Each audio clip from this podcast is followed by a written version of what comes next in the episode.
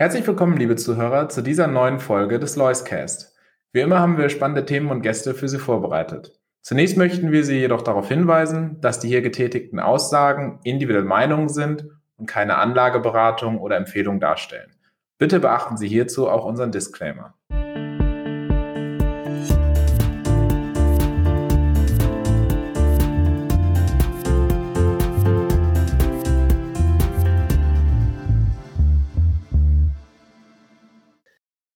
Herzlich willkommen zu dieser heutigen Folge des Loiscast. Heute wieder einmal bei mir zu Gast Herr Dr. Christoph Bruns, Portfolio Manager, Vorstand und Anteilseigner der Lois AG.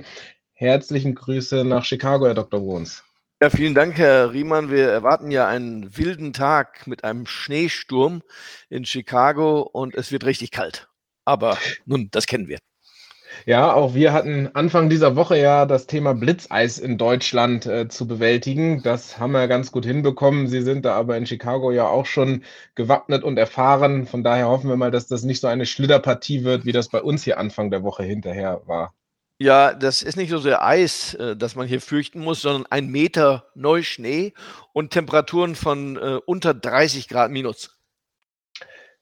Das ist mal ein Wort. Ich hoffe, dass es äh, so kalt nicht mehr am Aktienmarkt wird. Wenn man auf lokale Renditen schaut, dann trifft es vielleicht den Nasdaq mit der laufenden Jahresrendite bei minus 30 Prozent. Wir blicken aber zunächst nach Japan, denn äh, Sie haben auch in Ihrer Kolumne schon bemerkt, Japan seit vielen Jahren stark untergewichtet, äh, war mal groß im MSCI Welt vertreten, spielt nur noch eine Nebenrolle. Sie sind schon lange ein großer Japan-Fan, vor allen Dingen auch wegen den Bewertungen. Wenn Sie dieses Jahr auf den japanischen Aktienmarkt schauen, was sind da Ihre Beobachtungen? Ja, zunächst mal haben Sie recht. Wer sich sehr viele Jahre mit Japan beschäftigt, der ist immer wieder erstaunt über das Land. Es gab große Aufschwünge, es gab große Abschwünge. Das Land war mal sehr beliebt und wurde sehr beneidet um seine industriellen äh, Professionalität und Vorzüge. Dann gibt es einen langen Abstieg. Das hat auch was mit einer Immobilienkrise zu tun, Bankenkrise und äh, anderes mehr. Und mittlerweile kann man ja sagen, Japan gehört ja zu den ganz großen Aktienmärkten der Welt, ohne Zweifel, aber hat sich in den letzten 10, 20 Jahren, genau genommen seit 1987, eher schwierig entwickelt. Aber in diesem Jahr fällt auf, dass der japanische Markt, etwa gemessen am Nikkei-Index, zu den allerbesten globalen großen Märkten gehört. Viel besser gelaufen als die USA. Freilich werden wir gleich noch ein Wort über die Währung sagen müssen.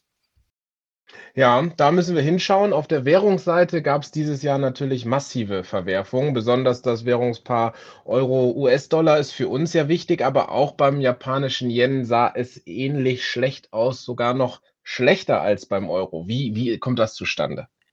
Ja, Sie haben genau recht. Äh, der japanische Yen ist geradezu durchgereicht worden gegenüber dem Dollar und auch gegenüber dem Euro. Gegenüber dem Euro hat er ja 11 Prozent verloren seit Jahresanfang. Das ist für eine Weltwährung schon sehr erheblich. Woran hat es gelegen? Ziemlich eindeutig. In diesem Jahr kann man eigentlich sehr gut äh, sagen, woran die Währungsverschiebungen sich festgemacht haben. Und zwar an der Zinsdifferenz beziehungsweise an der Erwartung künftiger Zinsentwicklung. Und die lautete ja so, die USA sind viel früher als andere Länder eingestiegen in die Zinswende, haben die Zinsen mehrfach erhöht, liegen heute bei 5,5 Prozent, während andere Länder ja deutlich geringer liegen und später losgelegt haben. Die Europäische Notenbank liegt erst bei 2,5 Prozent.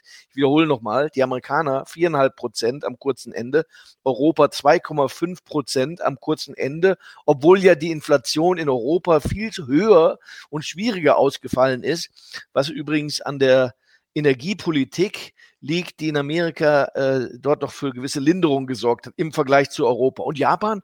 Japan hat einen Nullzins am kurzen Ende. Und diese Woche haben wir diese äh, Überraschung gesehen, dass nun die japanische Notenbank gesagt hat, wir erhöhen den Zins für zehnjährige Anleihen. Da müssen wir gut aufpassen. Zehnjährige Anleihen oder wir genehmigen ihm einen Lauf bis zu 0,5 Prozent nach oben. Vorher waren es 0,25 Prozent.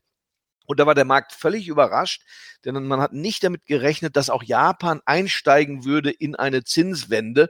Und dann hat diese Zinswende gleich einen Aufschlag von vier Prozent knapp beim japanischen Yen gegenüber Euro und Dollar bewirkt. Wenn wir über die Währung schauen, müssen wir natürlich auch das Thema Inflation ansprechen. Und auch da hat man gesehen, Japan konnte sich dem bisher entziehen. Woran liegt das denn, dass in Japan quasi ein kleiner Mikrokosmos herrscht, was Inflationsentwicklungen dieses Jahr angeht? Und Herr Riemann, da legen Sie den Finger genau in die richtige Wunde, denn nicht nur der Höhe nach, sondern auch der Struktur nach ist die Inflation in Japan völlig anders gelagert als etwa in den USA oder etwa in Europa. Und zwar, die Inflation liegt bei circa vier Prozent, etwas weniger in Japan, also damit deutlich unterhalb dessen, was wir kennen aus den USA und Europa. Mehr noch, die japanische Inflation speist sich ganz überwiegend aus einer importierten Inflation, nämlich aus dem schwachen Yen einerseits und aus der Notwendigkeit der Japaner, Energie von außen zu beziehen, denn Japan hat keine Energie, ähnlich wie in Deutschland. Insofern die Energiepreise sehr hoch, die Energie muss aus dem Ausland kommen. Infolgedessen die japanische Inflation ist importiert, liegt am schwachen Yen. Wenn die Regierung in Japan beziehungsweise die Notenbank etwas tun will gegen importierte Inflation, ja, dann muss sie ja nur den Yen stärken. Schon sinkt die Inflation und das tut man durch Zinssenkung und genau dies ist passiert. Blicken wir auf das nächste Jahr und bleiben wir noch einmal kurz bei Japan, bevor wir unseren Blick öffnen. Äh, Japan war ja schon sehr oft immer bekannt dafür, dass es sehr günstige Bewertungen hat. Ich denke, daran wird sich nichts geändert haben. Glauben Sie denn, dass es jetzt vielleicht einen Impuls geben könnte, dass auch jemand bereit ist, diese Unterbewertung zu heben? Denn das gehört ja auch immer mit dazu. Ja, so ist es. Zunächst mal äh, müssen wir hier nochmal dran denken, die Japaner sind ja sehr große Investoren in amerikanischen und europäischen Staatsanleihen. Und die Hauptkonsequenz der Zinserhöhung in Japan war in diesem Jahr oder in dieser Woche vielmehr, dass wir einen schwachen Rentenmarkt hatten. Und zwar sowohl in den USA als auch in Europa. Man sagt, das liege wohl daran, dass sich Japaner zurückziehen und zum Teil dann in eigene Währung und eigene Staatsanleihen investieren. Wenn das passieren würde, quasi ein Rückzug nach Japan, ja, dann kann das den dortigen Anleihen eigentlich nur gut tun. Und jetzt zu den Aktien. Hier gilt ja das Gleiche im Prinzip. Die meisten internationalen Anleger sind kolossal untergewichtet in japanischen Aktien. Das gilt also für alle großen Fonds, das weiß man, das wird ja gemessen. Japan ist krass untergewichtet bei den Fonds der Welt. Äh, gerade übrigens umgekehrt zu amerikanischen Technologieaktien, die sind krass übergewichtet, überall seit Jahren. Und jetzt kommt die große Frage, es ist die Gretchenfrage, Herr Riemann. Kann es sein, wenn der Yen erstarkt, sodass ja die Anleger auch Währungsgewinne erwarten können und zudem einen recht niedrig bewerteten Aktienmarkt haben, kann es sein, dass ein Teil der Anleger, nennen wir sie mal die Grenzanleger, also die, die sehr ökonomisch vorgehen, denen die Indizes wurscht sind und stattdessen die fragen, wo ist Preis, wo ist Wert und wo ist die Attraktivität besonders hoch. Kann es sein, dass ein Teil der Anleger sich aufmacht und sagt, okay, wir haben jahrelang zu wenig getan in Japan, wir wollen etwas mehr in der Allokation dort nach Nippon schicken. Wenn das der Fall ist, dann hat der Markt in der Tat ein hohes Potenzial. An der Bewertung wird es nicht fehlen. Da gehört Japan, wie Sie ganz richtig sagen, Herr Riemann, zu den attraktivsten Märkten. Und der Markt ist ja sehr breit. Es sind ja sehr viele Unternehmen notiert in Japan. Man findet also das, was man braucht, auch von der äh, Sektoraufstellung. Kurz, wenn sich nur ein bisschen des Geldes unterwegs macht nach Japan, dann, weil der Markt so sehr vernachlässigt war, hat man hier eigentlich sehr gute Chancen nach oben. Aber es muss auch erst passieren. Und kommen wir von der Untergewichtung in Japan vielleicht gleich zu der Untergewichtung in Europa. Hier haben wir in letzter Zeit auch eine phänomenale Entwicklung. Die Ergebnisse in Europa haben überzeugt im dritten Quartal, in den USA enttäuscht. Trotzdem fließt das Geld in die USA. Man würde meinen, auch hier ist der Grenzanleger gefragt, vielleicht seine Strategie nochmal zu überdenken. Wie blicken Sie aktuell auf die Situation? Ja, das ist eine berechtigte Frage, Herr Riemann. Außerdem muss man ja sagen, die ganz großen Kapitalsammelstellen der Welt, die Amerikaner, müssen sich ja ihrerseits diese Frage stellen und dann stellen sie fest, jawohl, die amerikanischen Märkte sind deutlich teurer bewertet, auch wenn man schon auf das Jahr 23, 24 und 25 blickt, als die europäischen Pendants. Es stimmt aber nicht, dass die europäischen äh, Unternehmen notwendigerweise schlechter sind. Das kann man nicht sagen, aber es ist ganz auffällig. In Europa gibt es vergleichbare Dinge deutlich günstiger. Deutlich günstiger heißt Abschlag von 30, 40 Prozent zu dem, was man in Amerika findet. Das könnte sich zu einem äh, Problem für die Amerikaner ausweisen. Und ich meine sogar in den letzten Wochen bereits beobachtet zu haben, dass sich etwas mehr Geld auf den Weg macht und sagt, Wir wollen nicht länger äh, dann unsere kolossale Übergewichtung in den USA. Bedenken Sie dran, äh, oder denken Sie dran, Herr Riemann, das war ja der große Trend der letzten zwölf Jahre seit der großen Finanzkrise. Wir wollen also diese Übergewichtung USA etwas abschrumpfen lassen und stattdessen etwas höher in Europa dabei sein, wo man ja untergewichtet war. Sie wissen, dass der Kontinent nicht hoch beleumundet ist. Naja, und das könnte sehr wohl sein. Wir sehen ja in diesem Jahr, dass sich Europa wirklich besser entwickelt hat als die amerikanischen Aktienmärkte und dies dürfte auch der Grund sein. Wir machen es selten, aber im Moment, äh, glaube ich, gebietet es sich, dass wir auch einmal in Ihren Fonds schauen, denn äh, der Lois Global MH hat ein erstaunlich starkes zweites Halbjahr hinter sich. Das liegt daran, dass Sie diesen Fonds auch extrem aktiv managen mit einer Einst Aufstellung, die weit abweicht von dem, was man sonst in den breiten Indizes findet. Nehmen Sie uns doch vielleicht einmal mit, woran lag es, dass Sie jetzt eine so gute Performance im zweiten Halbjahr hinlegen konnten und wie gehen Sie auch aufgestellt und blicken Sie in das nächste Jahr? Ja, da haben Sie ganz recht. Die Beobachtung ist sehr zutreffend und vielleicht etwas überraschend, denn man muss ja bedenken, dass die aktive Aufstellung mindestens auf der Währungsseite eher Kummer gebracht hat. Zur Erinnerung auch an die Zuhörer. Äh, ich war im Lois MH deutlich untergewichtet bei US-Aktien. Das war zwar klug, aber das hat einen Dollarschaden mit sich geführt. Ich war übergewichtet in Japan. Das war zwar auch klug von der Selektionsseite, aber der japanische Yen hat freilich Schaden verursacht. Äh, Schweizer Aktien hatten wir nicht, waren mir zu teuer, aber der Schweizer Franken war fest. Also die Währungsseite war schwierig. Und dann müssen wir uns ja erinnern, Herr Riemann, dass Anfang des Jahres bei Ausbruch des Ukraine-Kriegs auch noch die Themen äh, Lukoil und Gazprom sehr negativ gewirkt haben auf den äh, Lois Global MH. Ungeachtet dessen hat er jetzt aber sich vor seinen MSCI und zwar deutlich vor ihn mittlerweile geschoben.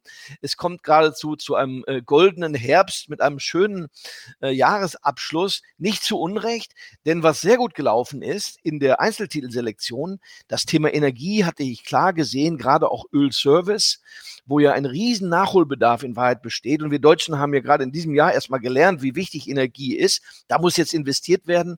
Der Leuchtball MH hat 23 Prozent Energie. Ansonsten hat er auch bei eher kleineren und mittleren Unternehmen eine gute Position gefunden, die einfach zu stark gefallen waren während der Corona-Krise und der folgenden Monate. Und diese Werte werden gerade entdeckt. Gleichwohl bleibt der Lois Global MH ja sehr günstig bewertet, weshalb ich auch sehr zuversichtlich bin, dass wir die nächsten Monate viel Freude an dem Fonds haben werden. Und wir müssen natürlich noch einmal abschließen mit einer grundsätzlichen Diskussion.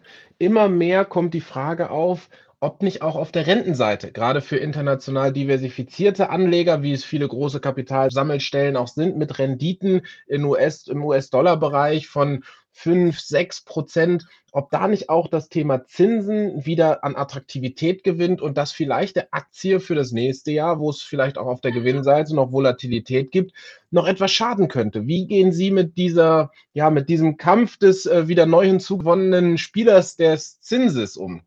Ja, da haben Sie ganz recht, denn äh, für Jahre musste man ja eigentlich gar nicht hinschauen auf den Zinsmarkt. Da waren die Niveaus der Renditen derartig gering, dass das überhaupt keine äh, Rolle gespielt hat. Und man konnte ja zu Recht sagen, da ist die Aktie alternativlos gewesen. Die Zinsen bringen einfach nichts auf die Waage. Das kann man heute nicht mehr behaupten. Zwar bin ich der Meinung, dass wir im Staatsanleihenbereich, und daran orientiert sich ja auch der Corporate äh, Bond Markt, nach wie vor nicht gerade überschäumt hoch sind. Denken Sie dran, USA zehn Jahre, sagen wir bei 3,7 Prozent, deutsche Staatsanleihen 2,4 Prozent. Das sind ja keine hohen Zinsen für zehn Jahre Laufzeit angesichts so hoher Inflation. Aber wie Sie ganz richtig andeuten, im Unternehmensanleihenbereich sieht es schon besser aus. Da hat man dann Prämien von zwei, drei Prozent, sodass man per Saldo vielleicht doch auf fünf, sechs Prozent kommen kann. Das ist interessant. Eigentlich habe ich mir zum Ziel gesetzt, bei Investment Grade, also guter Qualität, guter Bonität, wenn man sieben Prozent erreicht mit Unternehmensanleihen, denn das erwarte ich auch als langfristige Nettowertentwicklung etwa für den Lois MH. Dann hätte man eine Alternative. Deshalb schaue ich mich schon emsig um nach entsprechenden Titeln. Wir sind noch nicht ganz da, aber ich halte es für gut denkbar, dass im kommenden Jahr, wenn die Zinsen sich noch weiter nach oben entwickeln, wovon ich ausgehe, dass wir dann auch mal ein, eine Unternehmensanleihe kaufen. Blicken wir zum Schluss noch einmal auf die Handlungsempfehlungen. Wir haben wahrscheinlich noch eine Rezession im ersten und zweiten Quartal vor uns. Davon gehen eigentlich alle aus. Nur die Auswirkungen, da wird noch kräftig drüber gestritten. Fällt der Markt noch mal deutlich? Geht es von hier aus jetzt doch schon eher zögerlich nach oben weiter? Was machen die Notenbanken? Was ist denn Ihre Empfehlung für den Anleger? Wie positioniert man sich jetzt? Sucht man schon Chancen? Ist man noch vorsichtig? Wie starten Sie ins neue Jahr? Ja, äh, zunächst mal, wir müssen einmal noch dieses Jahr eben in den Blick nehmen, dann sieht man nämlich schon auch, wo die Überraschung für morgen liegen kann. Dieses Jahr ist das, Krieg, das Jahr der großen Zinswende. Sie ist ja epochal ausgefallen. Das hat den Markt stark belastet. Wir haben einen Crash im Zinsbereich. Zweitens, wir haben doch sehr überraschend einen Krieg in Europa bekommen, den Ukraine-Krieg. Äh, das Thema belastet und bleibt ja nach wie vor schwelend im Hintergrund. So, wenn man das nun bedenkt, dann sieht man auf einmal, wenn auf einer dieser Flanken etwas Beruhigung eintreten könnte, auf der Zinsseite, das heißt ja im Hintergrund auf der Inflationsseite, womit wir rechnen. Wir denken, dass der Scheitelpunkt der Inflation überschritten ist, aber sie fällt nicht gleich wieder zurück auf zwei Prozent, sondern es gibt jetzt Zweit- und Drittrundeneffekte, nicht wahr? Auch Arbeitsmarkt, Kostenspiralen und dergleichen äh, spielen da eine Rolle. Aber wenn sich zeigt, dass die Inflation in der Tat in der Tendenz rückläufig ist, im Niveau viel zu hoch, dann wäre das gut für den Markt. Dann haben wir wahrscheinlich äh, Mitte des kommenden Jahres Ruhe bei den weiteren Zinserhöhungen. Das wäre sehr positiv für den Aktienmarkt. Und wenn sich, wir wollen es mal sehr hoffen, Herr Riemann, an der Kriegsseite äh, doch die Einsicht irgendwie Bahn bricht, dass man militärisch die Sache nicht gewinnen kann und man doch ins Verhandeln kommen muss, dann glaube ich, gibt es einen Kurssprung. Beides ist nach meinem Dafürhalten im kommenden Jahr wahrscheinlich. Was mich aber am meisten äh, erfreut ist, ich glaube, dass Aktien eher günstig sind. Nicht alle, aber die, die, die wir in den Fonds haben, denn wir machen ja sehr aktives Management. Insofern schaue ich ganz positiv in das kommende Jahr. Herr Dr. Bruns, und mit diesen Worten möchte ich mich auch für dieses Jahr von Ihnen verabschieden, zumindest hier, was den Podcast angeht und natürlich auch bei Ihnen, liebe Hörer. Vielen lieben Dank für ein Jahr Loiscast. Ihnen ein paar schöne, erholsame Feiertage und natürlich einen sehr guten Start ins neue Jahr.